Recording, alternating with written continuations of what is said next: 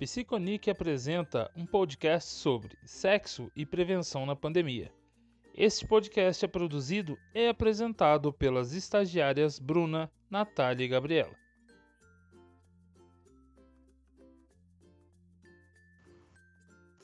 Já estamos em quarentena há sete meses e, nesse tempo, manter a distância um dos outros se tornou algo comum e muito recorrente.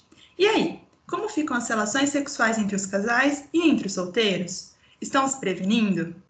Nós somos estagiárias do NIC, que é o Núcleo de Integração e Comunicação. Estamos supervisionadas pela professora Ellen Ramos, da Faculdade CUNSP do Grupo Cruzeiro do Sul, em Itu.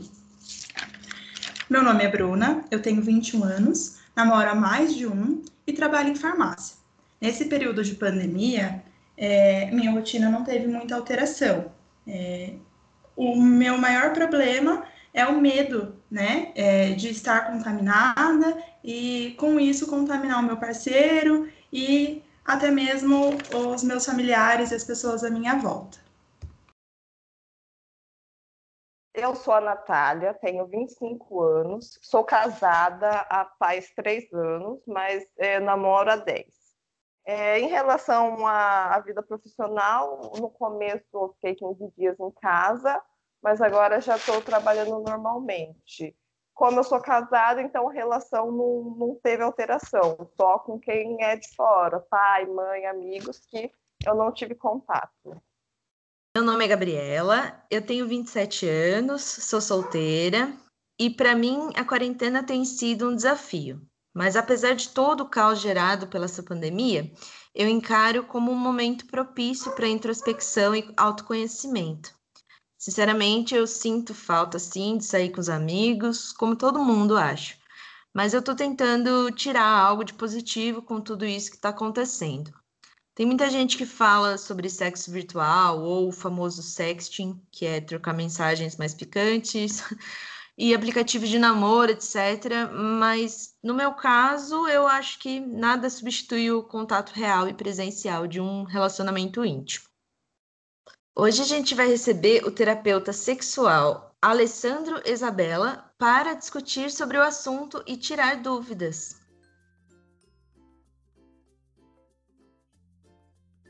Alessandro, você pode, por favor, contar um pouco sobre a sua trajetória, suas experiências profissionais, por favor?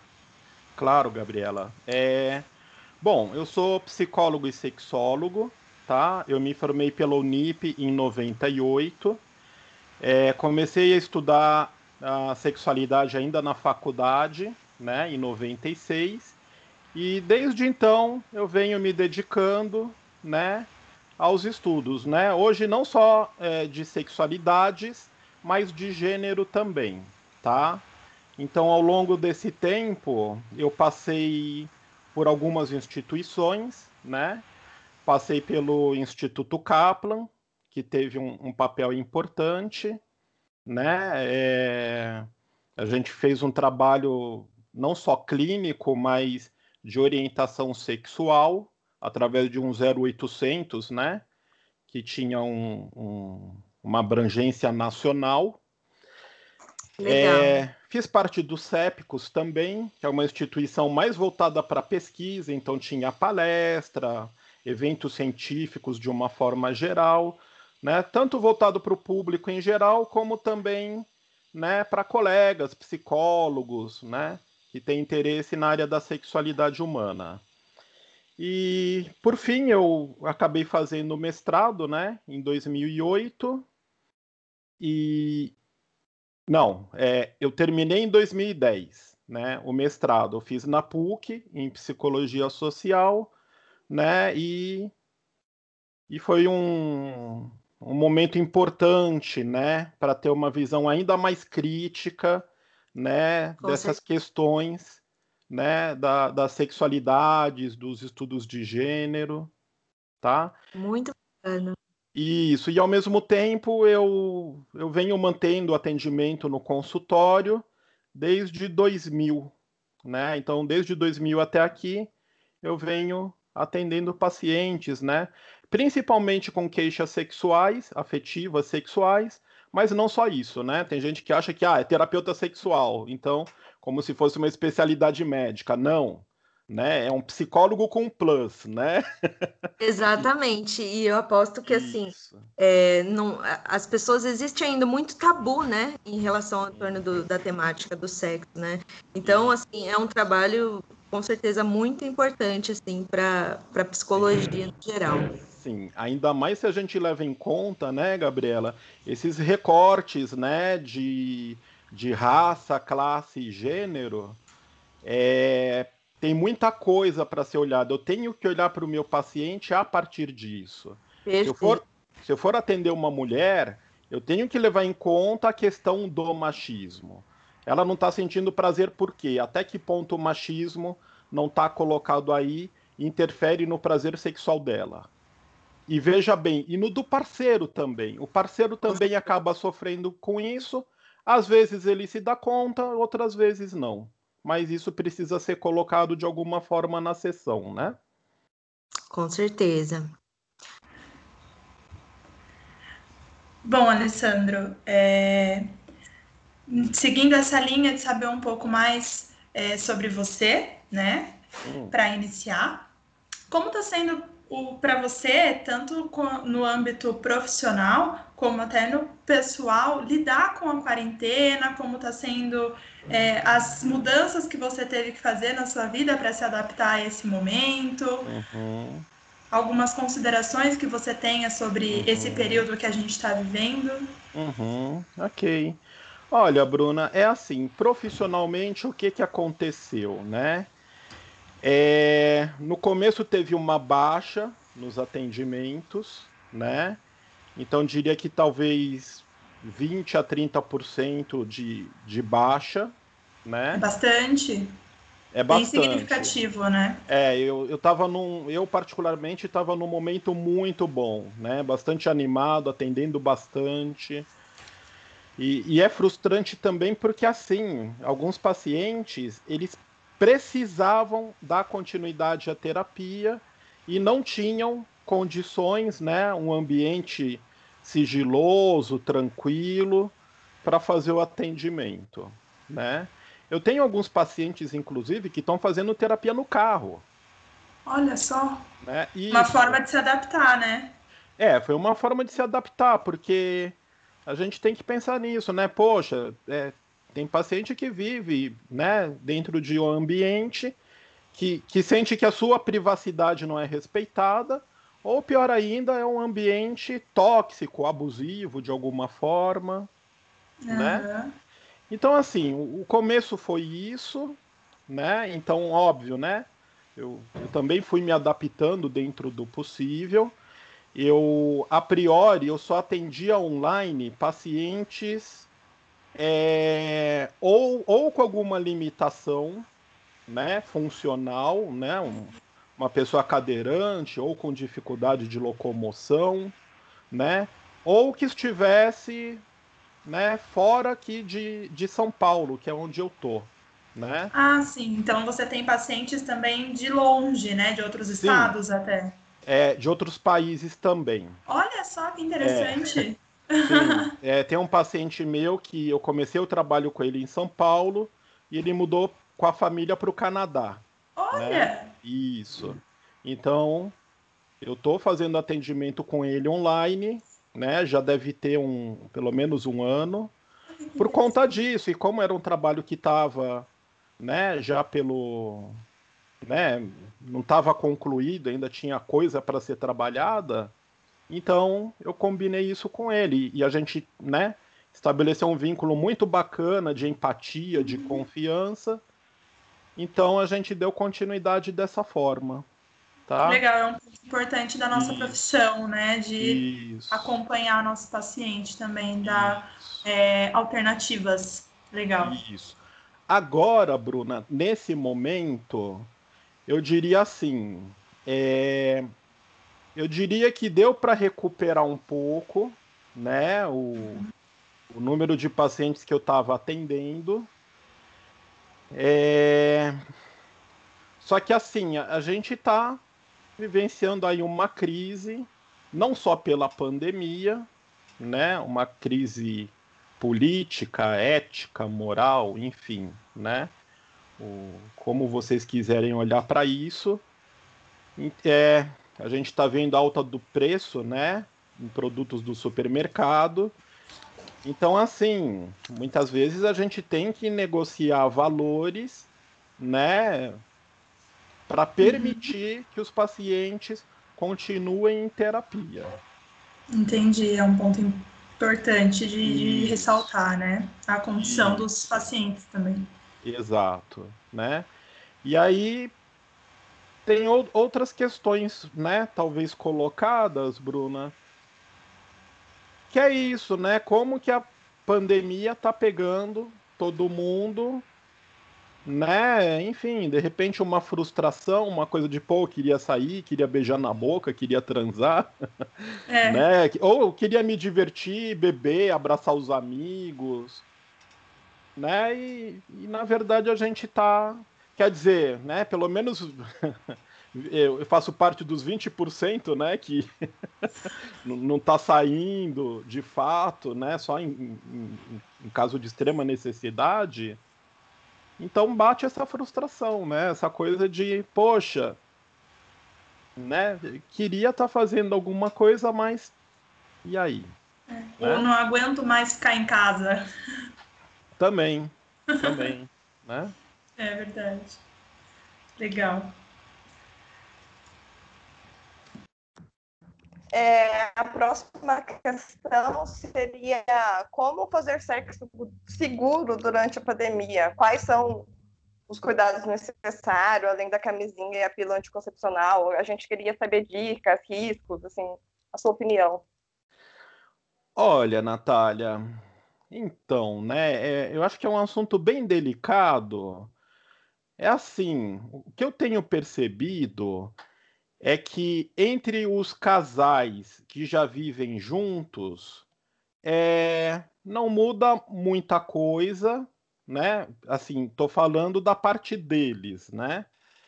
É, não muda muita coisa, então eles estão, enfim, tem uma confiança, eles estão no mesmo ambiente, né? Então eles estão, enfim, acabam saindo juntos ou quando sai aquela coisa com, com extremo cuidado, máscara, higienização e tudo.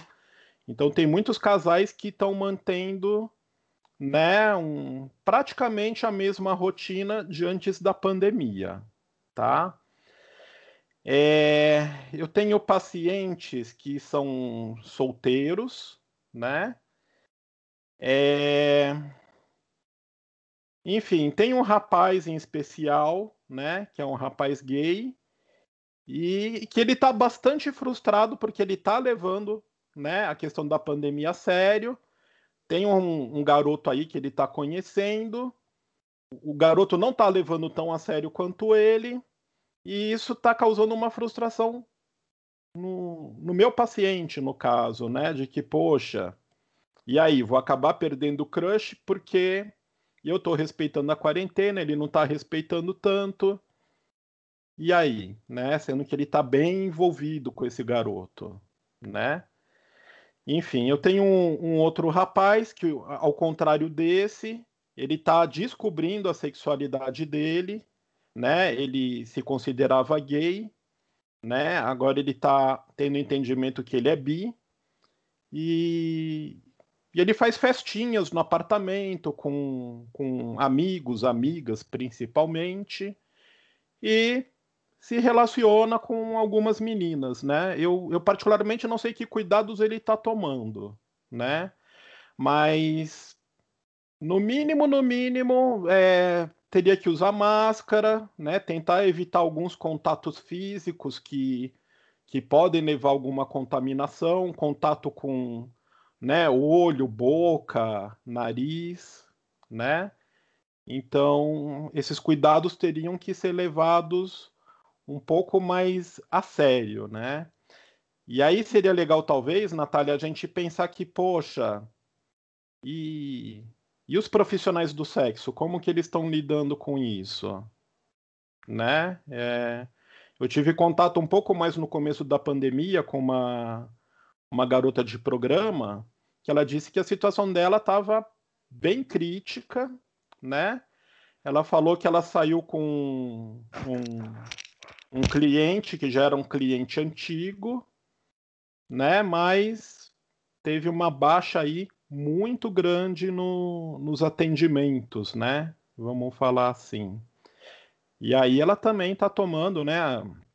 É, é, interessante porque as garotas de programa, é, elas, né, por conta de uma relação comercial, vamos falar assim, elas tomam muitos cuidados, né? É, em comparação, né, com, com meninas, né? Enfim, né, que, que não são garotas de programa. Né? Então, por não saber quem é o cara, né, o que, que o cara vai fazer, se de repente pode até ter algum tipo de violência com ela e tudo, elas acabam, né, tomando uma série de cuidados aí, né? Então, seria um pouco disso, né? Ah, então, seguindo essa linha, é, você acha que o sexo virtual seria a melhor opção em tempos de pandemia? Olha, eu não vou falar em melhor opção, tá, Natália? É... Mas assim, eu diria que é uma opção muito interessante, muito criativa, né? E que talvez até permita a gente explorar a nossa sexualidade de outras formas, né? Ainda mais levando em conta que via de regra, a gente está muito acostumado a usar filme pornô como referência, né, para o que é uma transa. Então, acho que o sexo virtual, né, pode trazer elementos bem interessantes. Uh, seguindo nessa linha, né? É, além do sexo virtual, o que a gente sabe que acontece muito entre pessoas solteiras, quando estão saindo, conhecendo outras pessoas, é o uso de motel. E hum. você acha que isso é uma alternativa segura, que dá em tempos de pandemia, principalmente, é uma boa, é uma boa ideia, uma, é melhor do que, enfim, se é realmente uma alternativa segura, né? Uma boa alternativa para se ter nesse período. Olha, Bruna, é, é, complicado eu dar uma resposta aí, né, de sim ou não, porque aí vai ser uma coisa normativa. Ah, o Alessandro falou, então vai. O Alessandro falou não, então não vou. né? Eu, eu acho isso um pouco perigoso nesse aspecto, né? Mas assim, né? E, e, a gente também tem que tomar cuidado para não, não causar um certo pânico. Sim. Então, acho que acima de tudo, cada pessoa tem que observar. Ah, é um local que tem cuidados com, com higiene, né? Por exemplo, eu fui ontem com a minha mãe no pronto-socorro, que ela estava passando mal, né? Então, lógico, tem aquela coisa, pronto-socorro tem até um índice, né, de lugares em que o risco de, de contaminação é muito maior. E o pronto-socorro é um dos primeiros, né? Então a gente foi, tomou todos os cuidados, a gente viu que no local também estavam sendo extremamente cuidadosos, máscara, álcool gel para todo lado, um ambiente limpo, né? Então acho que o mais importante é cada um criar para si os seus critérios daquilo que ele considera que, poxa, aqui eu me sinto seguro. Agora, é, é sem dúvida, né, Bruna? Se a gente for comparar, poxa, de repente eu tenho condições de ficar em casa ou de ir para um motel, né? Se eu tô saindo de casa, eu já tô de alguma forma me expondo, né? Uhum. Um pouco mais. Se eu tenho a chance de ficar em casa, poxa, é um, é um ambiente de repente mais seguro se eu não estou recebendo visita, né? Se eu estou mais resguardado. Legal. Agora, tem uma questão importante aí, Bruna, que é assim, né? Que eu percebo dos meus pacientes. É complicado quando a gente tem, sei lá, 16, 18, 20 e poucos anos, porque onde que a gente vai transar? É, Exatamente. Né? Então, o começo da nossa vida sexual é, acaba sendo clandestina. né? Porque eu acredito que são poucas as famílias, né? Ainda fazendo esse recorte de classe, pensando que, poxa, nas periferias, muitas vezes nem privacidade tem, dorme é, quase todo mundo em um ou dois quartos. Entende? Sim. E também pela questão, né, Alessandro, é, que normalmente no início da vida sexual a pessoa ela não inicia a sua vida sexual, né, nem sempre é com um namorado que a sua família conhece, com a Isso. namorada que você apresentou para seu, os seus pais. Exato, exato. Mais atenção também que isso traz, né? Enfim, tem, tem uma série de fatores para serem olhados em cima disso, Bruna, mas eu acho que isso é uma coisa que né, deveria ser olhado com, com mais atenção, vamos dizer. Né? De que, poxa, é. Né, por exemplo, né, eu atendo mais homem, né, gostaria de problematizar isso, enfim, até para outros públicos, né, pessoas trans, LGBT e tudo mais, mas assim, pegando os meninos, né, poxa, tem muito menino que acaba se masturbando rápido porque alguém pode chegar. Alguém pode aí, entrar. Isso, então ele ao longo da vida ele se acostuma com aquilo e leva e leva isso para a vida sexual a dois, né? E aí, de repente, né, pensando num recorte hétero aí, e de repente a menina não vai entender isso também, pô, mas você gozou rápido, não sei o que e tal, e como assim, o que, que aconteceu? Entende? Então já tem a, esse ambiente clandestino onde vai transar. Aí vem essa coisa da ejaculação precoce, né? Acho que no caso da, das meninas, pensando aqui agora, acho que tem, tem essa cultura ainda patriarcal, né? De, de não poder explorar o próprio corpo, né? A, a, indústria falando o tempo todo, você é suja, você tem que usar sabonete íntimo, tem que fazer isso, tem que fazer aquilo, né? Então, acho que tudo isso acaba é, enrol, embolando ainda mais o, a vida sexual, né? Principalmente dos jovens. Sim, legal. Obrigada. Imagina. Seguindo essa linha desse raciocínio que você está falando, Alessandro, eu acho muito hum. interessante, né? A, sobre a questão da masturbação, por exemplo, eu estava vendo que é, tem, tem dados dizendo que houve um aumento assim muito grande em, em sex shops, em compra de é, uhum. é, vibradores, bullets, enfim. Uhum. Tudo que né, a gente pode imaginar assim que tem no sex shop para é, voltado para o prazer. Especialmente... Que delícia, né? É, pois é, né? É, é, é uma ótima. Porque, querendo ou não, né, a pandemia trouxe, hum, assim, tá trazendo circunstâncias terríveis, né? Um caos, assim, é, no mundo inteiro.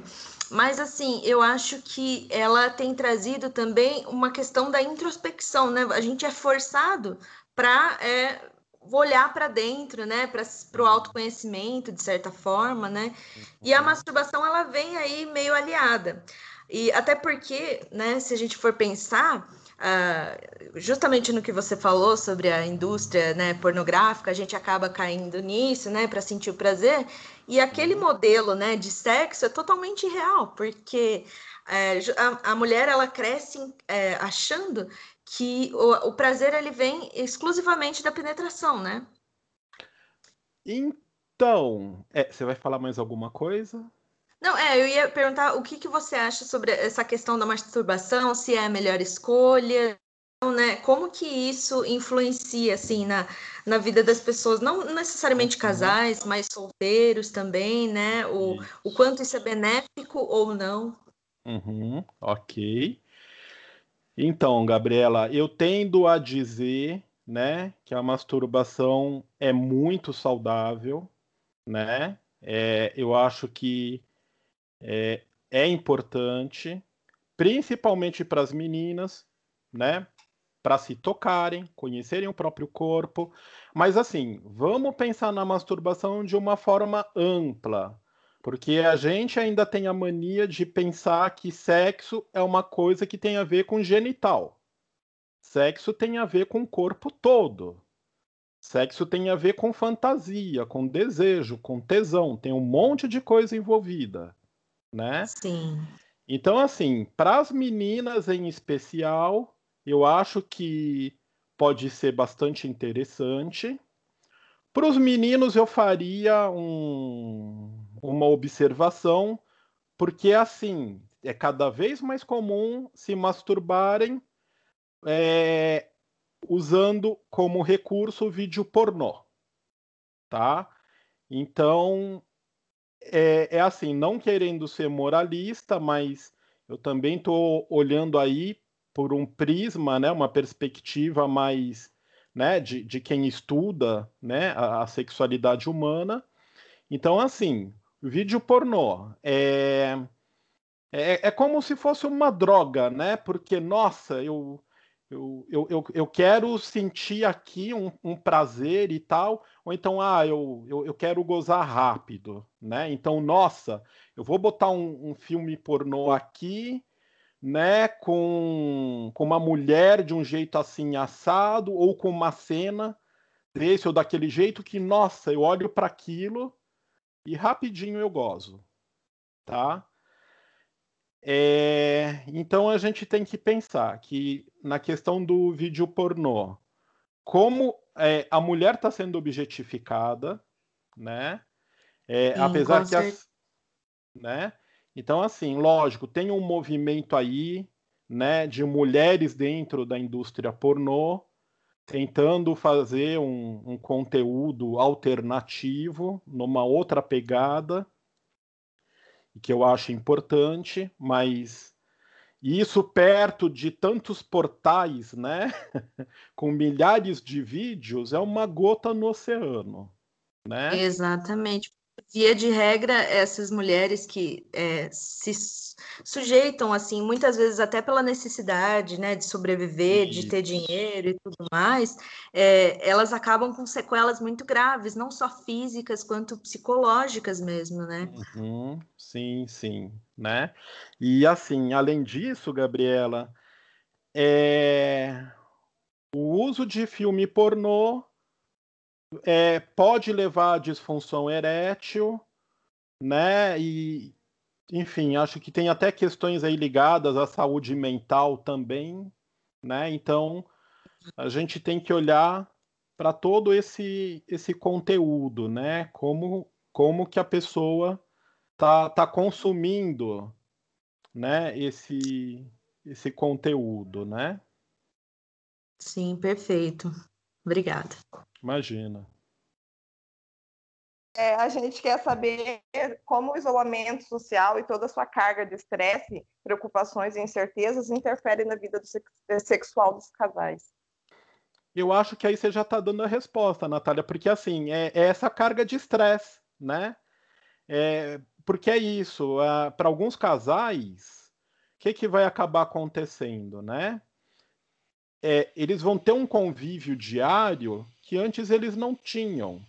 Então eles vão, vão ser obrigados a olhar mais para eles enquanto casais, né?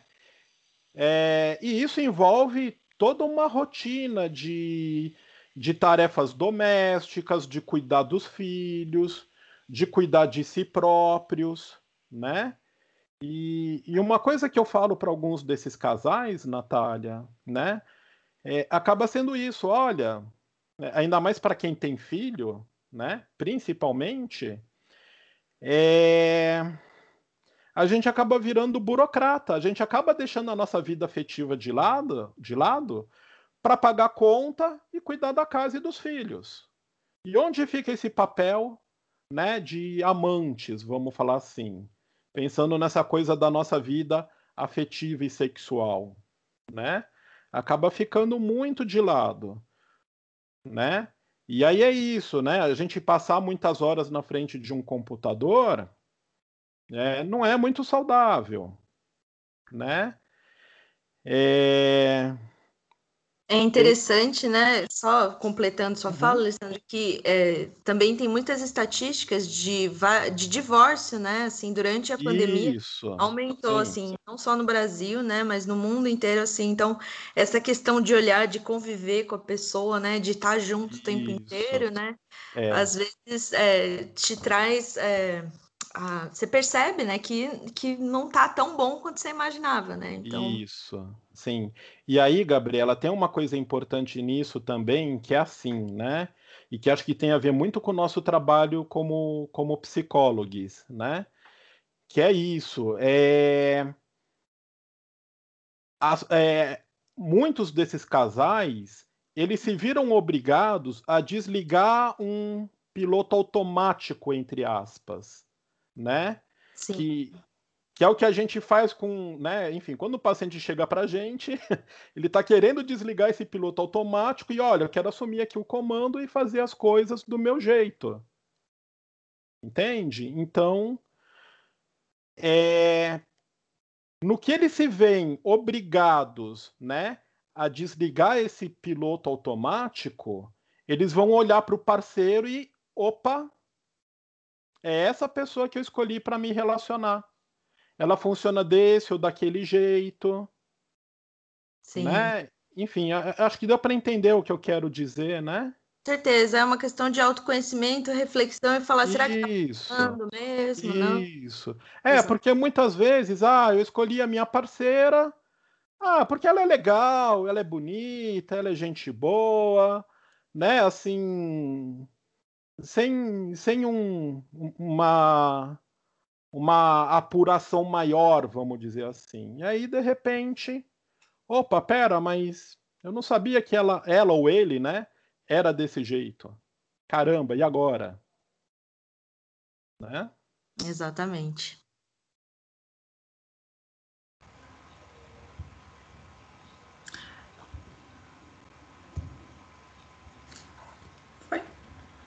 Bom, uh, Alessandro, agora também pensando muito nessa, nessa fala, né, sobre os casais, o convívio, porque realmente você descobre coisas que você não imaginava. Namorar é diferente de casar, a gente escuta muito isso dos nossos pais, avós, de conhecidos, que quando você casa, você descobre que casou com um desconhecido.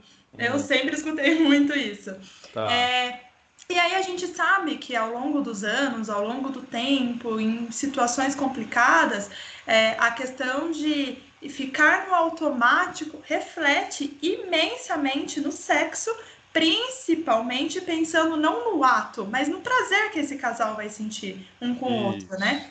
E aí, é, não sei se existe alguma coisa que valha para todo mundo, acredito que não, porque cada um vai, né? É, cada organismo, cada corpo reage de um jeito, cada pessoa Isso. sente prazer, mais prazer, menos prazer, com coisas diferentes. Mas uhum. tem alguma estratégia que os casais possam utilizar para que é, continue, é, continuem mesmo depois de muito tempo de casados, muito tempo de hum. relacionamento e principalmente para que mesmo em momentos como esse que a gente está vivendo, que é um momento de muito estresse, muito nervosismo, hum. diferente de tudo que a gente sempre foi acostumado, para que eles consigam não apenas fazer o ato, mas que eles consigam se dar prazer, sentir prazer um com o uhum. outro. Uhum, sim. É, eu acho bacana você voltar nesse tema, Bruna, porque eu, eu, senti que era complemento de uma outra pergunta e que eu estava com vontade de falar justamente sobre isso que você está colocando, né? Legal. É, sim, ótimo, né? Bruna, é assim. É... vai, vai, vai parecer uma coisa meio, né, sei lá, de propaganda ou sei lá o quê. mas, mas assim, Bom, né? Comecei, então vou terminar. É assim. Se o casal achar que, poxa, eu, eu posso ou eu quero melhorar a minha vida sexual, procura um, um terapeuta sexual, tá? Porque assim, a, a, exemplo do psicólogo, é, a gente não cuida só de problemas, entre aspas, né? É, que eu fico pensando, poxa, é, primeiro ponto é como que a gente aprendeu a transar, gente? né? Não tem um certo ou errado, né? E é interessante quando você fala nessa diversidade, porque é isso, a gente tem que pensar na diversidade de uma forma muito ampla, né? É, em relação aos corpos, em relação a, por exemplo, sei lá, né? O cara pode ter hérnia de disco, ah, enfim, ou, ou, ou várias outras questões aí que, olha, eu tenho uma limitação X, ou pelo menos hoje eu tô aqui com uma limitação X, então dá para a gente transar desse ou daquele jeito, né? E eu vejo que as pessoas são muito neuróticas, né? Então, sei lá, por exemplo, ah, o cara tirou a roupa, não tem uma ereção? Ah, poxa, mas então você não tá afim de mim. Não, gente, o, o tesão vai além de uma ereção, né? Sem falar que assim, a ereção pode vir enquanto os dois estão lá se curtindo, se pegando, sabe? Então, é é isso, é coisas que eu falo para os casais com muita frequência, né? Conversem entre vocês, né? Porque é, quando a gente pensa em sexualidade, Bruna, é, sexo é uma coisa fluida, no sentido mais amplo possível, tá? Se eu pensar na questão de identidade de gênero, né? A pessoa ser trans, cis ou intersexo, é, é isso, é não depende de mim, não adianta eu lutar contra aquilo. É daquele jeito, né? Se eu for uma pessoa bi, homo, hétero, pan, etc., também, né? Eu, eu vou estar tá remando contra a maré, né? Ai, nossa, de repente, sei lá, eu sou eu sou gay, mas eu não quero isso para mim. Não tem como eu lutar contra isso, não tem como eu fa tentar fazer uma cura gay. e, até porque não existe, né? É o primeiro ponto, Exato. né? E é isso, é, é, é muito mais uma questão de, né, da pessoa ter um entendimento da, da sexualidade dela, né? Então, assim, acho que um, um dos grandes erros, Bruna, é as pessoas darem a coisa como é, é, é, um padrão normativo. A pessoa dá aquilo como certo. Olha, transar é desse jeito. Então a gente tem que fazer isso. Porque no filme pornô mostrou aquilo, então eu vou fazer igual né? É. E, e, e, de uma forma muito genitalizada também, né? Ah, então o que dá prazer é a penetração, né? Então eu tenho que estimular, né? O pênis, o clitóris, a vulva. E gente, é a gente como psicólogo, né, Bruna? A gente trabalha com a cabeça, com a coisa da fantasia, imaginação. Exatamente. Sabe? Então, eu acho que isso fica muito de lado, né? A gente não explora isso, né? É. E, e, e, e, quantas zonas erógenas a gente tem ao longo do corpo, né? É... E que a gente não está explorando, ou então, não, eu, eu quero descobrir meu ponto G.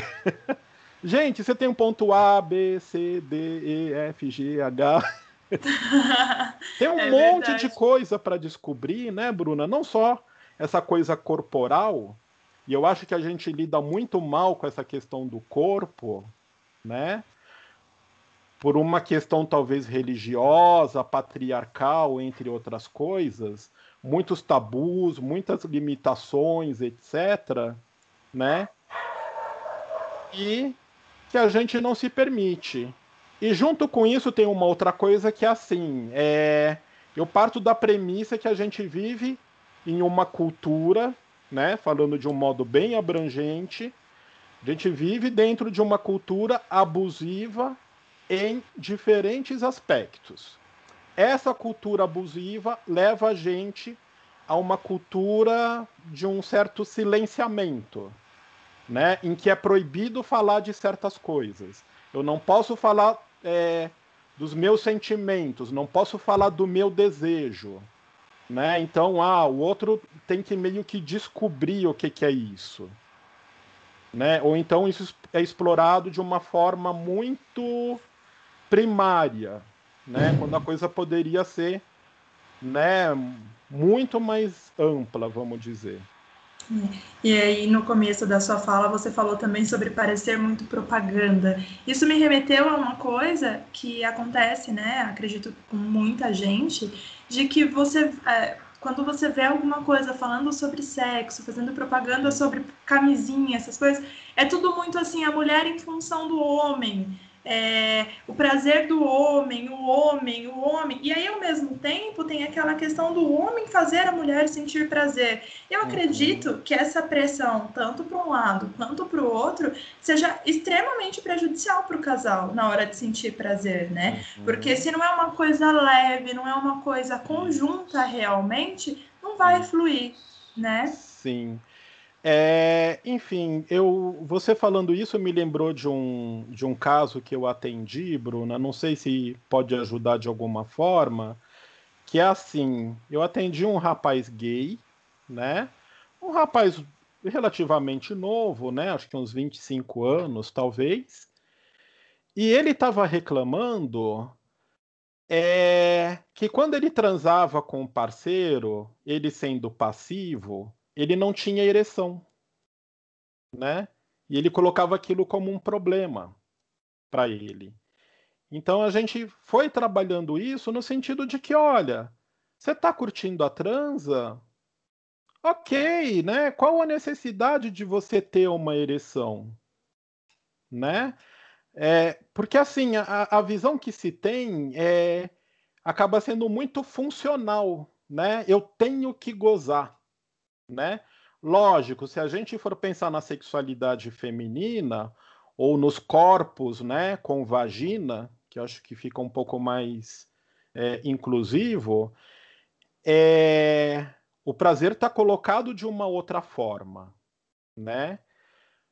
Mas a gente precisa se desvencilhar também desse pensamento muito né, produtivista. Nossa, é tem que gozar.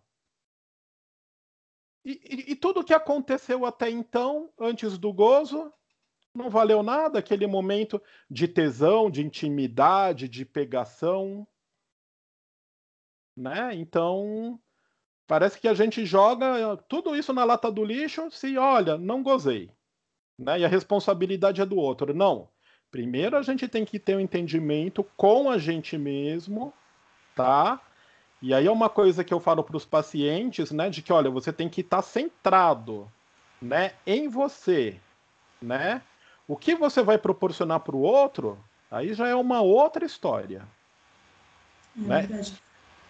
Até é porque assim. É como se o gozar representasse você sentir ou não o prazer, né? Mas não é bem assim. É, valeu a pena ou não? É. Qual a nota? Parece Uber, é uberização do sexo, minha gente. a gente já estava vivenciando isso antes. Sabe? Eu acho que tem um outro aspecto importante, né, que talvez eu não tenha abordado, que é um pouco isso, né? Esse jeitão de transar, né? Eu, eu não lembro se foi a Gabriela ou a Bruna que comentou, mas assim, em geral, a mulher, talvez por essa cultura abusiva, né? Ela fica muito colocada num papel mais passivo. Exato. Vamos falar assim, né? E veja bem, não estou falando como uma crítica, estou falando como algo que é o que eu vejo, né? Tanto nas minhas relações como de pacientes. E assim, é, eu, é, eu, eu acho importante a mulher, dentro do possível, tentar se posicionar com o seu parceiro e, né, nas relações mais héteros, né, ou, enfim, poderia ser uma relação bi também, mas, enfim, né, as relações entre pessoas de gêneros opostos, né, se posicionar mais e, olha, eu sinto prazer desse jeito, né, olha, é, eu gosto de um sexo oral desse jeito, né, é enfim, não sei se eu vou conseguir colocar a ideia completa do jeito como eu gostaria, mas é isso, né? É se posicionar mais. Olha, eu gosto disso desse jeito, é isso que me dá prazer, é isso que eu gosto, né? Acho que faz parte dessa coisa da conversa em si que eu, que eu falei antes. Com certeza. É, na hora que você falou de descoberta na sua fala, eu ia fazer essa questão para você, hum. porque muitas mulheres têm dificuldade em conhecer seu corpo, saber o que isso. sente prazer, tipo, porque, ai, ah, não pode, isso não pode, você não pode se tocar. Muitas mulheres têm essa dificuldade, né, por criação. Sim, e, e, é uma coisa, Natália, que vai passando de geração para geração. Então, isso é uma outra coisa, né? Que, que cada um de nós, dentro de suas respectivas histórias, que a gente consiga passar para os nossos filhos, né, filhos, etc., uma ideia diferente do que, que é sexo. Que, poxa, é uma coisa muito legal, que dá prazer, que tem uma coisa de poder envolvida, mas que, olha, vamos tentar fazer disso aqui uma coisa bacana, uma experiência boa. É, porque muitas mulheres fingem que tá gozando, né? E eu acho isso Sim. muito errado. Depende do ponto de vista, Natália. É, eu, eu posso pensar que, olha, pode parecer errado, né? Porque, poxa, até que ponto essa mulher não está se, se iludindo uhum. em relação à própria sexualidade. Mas se ela estiver dentro de um relacionamento abusivo, né? Ela não tem nem lubrificação direito. E aí uma penetração sem lubrificação é muito dolorosa é lógico que ela vai fingir orgasmo. Aí eu vou dar completo apoio para ela, mas antes eu vou falar, moça, você está sendo estuprada. Assim, pensando é? nesse ponto que você falou, eu não tinha pensado nesse Isso, ponto. Nesse ponto você tem toda a razão. Isso. Né? Mas aí é isso, é a mulher se permitir explorar o próprio corpo. De repente, pega a mão do parceiro e mostra: olha, eu gosto de me estimular desse jeito. Coloca a mão do parceiro acompanhando a mão dela, né? Ou vai dando as dicas, olha, me chupa desse ou daquele jeito. E assim por diante. Você já teve alguma paciente, algum paciente nessa desse jeito que você deu essas instruções ou não? Olha, então, Natália, sim, né? É, eu, eu atendi uma. Eu vou começar por um, um exemplo que está dentro do, do que eu te falei, né? Eu atendi uma moça empregada doméstica, tá? É, vivendo aí numa casinha, né? Bem simples, pouca privacidade, uma filha já, né? De 10, 11 anos que tem, né? Algum entendimento do que está acontecendo. Então, para ela vivenciar a sexualidade dela já era difícil, né? ela não conseguia ter muita lubrificação e o parceiro queria transar com ela de qualquer jeito. Então você percebe que, poxa, olha, tem uma série de coisas delicadas aí, né? Que precisam ser trabalhadas.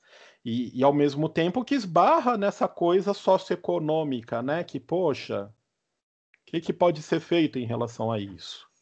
É difícil, né? E assim, Natália, eu, eu tenho alguns pacientes que eles acabam se vinculando muito bem na terapia, né? É, e isso é um ponto importante. Acho que você tem que acreditar no profissional que você está buscando. E tem um mais recente, né? Que ele tem ejaculação rápida. E, e a parceira, isso é um ponto importante, né? A parceira é, ser companheira, tá do lado dele, é, ter uma postura aí de. Né? Até porque, assim, quando o paciente traz uma, uma queixa, uma queixa sexual, essa queixa pertence ao casal. Não é uma coisa, né, parecendo assistência técnica, né, de que, ah, vai lá, resolve e depois você volta. Não é assim, envolve o casal. Então, o casal tem que estar envolvido na terapia, né? E, e, esse rapaz, que é um rapaz novo também, talvez na faixa aí de uns 27 para 32 anos, é, ele tem dado um feedback muito bom. Né? Ele começou a conversar com a parceira dele é, eles abriram mão dessa coisa de que, nossa, tem que ter penetração, tem que ser desse ou daquele jeito. E ele dá feedbacks muito legais de que, poxa, nossa, a qualidade da nossa transa melhorou muito, né?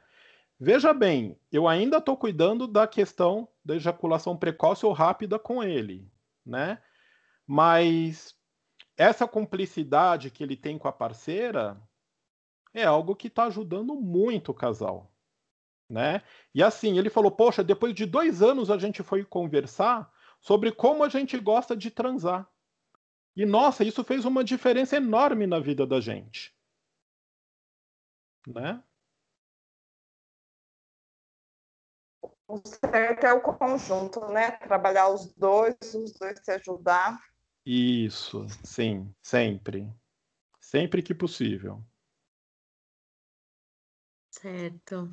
Você quer colocar, faz, fazer mais alguma colocação, Alessandro? Eu acho que tá ok. Acho que tá ótimo, tá maravilhoso. Que Foi bom. tudo muito, muito valioso mesmo. Sim, As meninas querem gostei. falar alguma coisa? Então, eu queria agradecer, eu fiquei muito feliz, você ajudou bastante a gente. Uhum.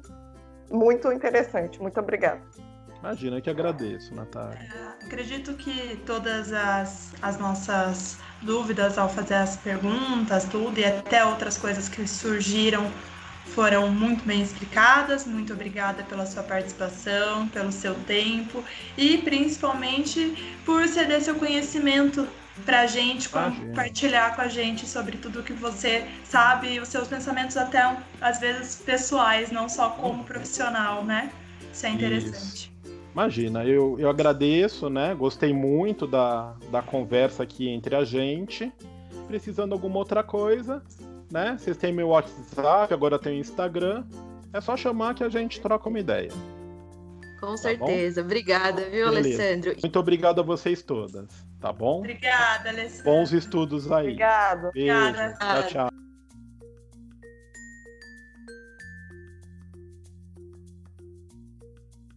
Hoje ficamos por aqui, mas logo teremos mais novidades quentinhas para vocês. Fiquem de olho e não se esqueçam: sexo só com segurança. Até breve, pessoal!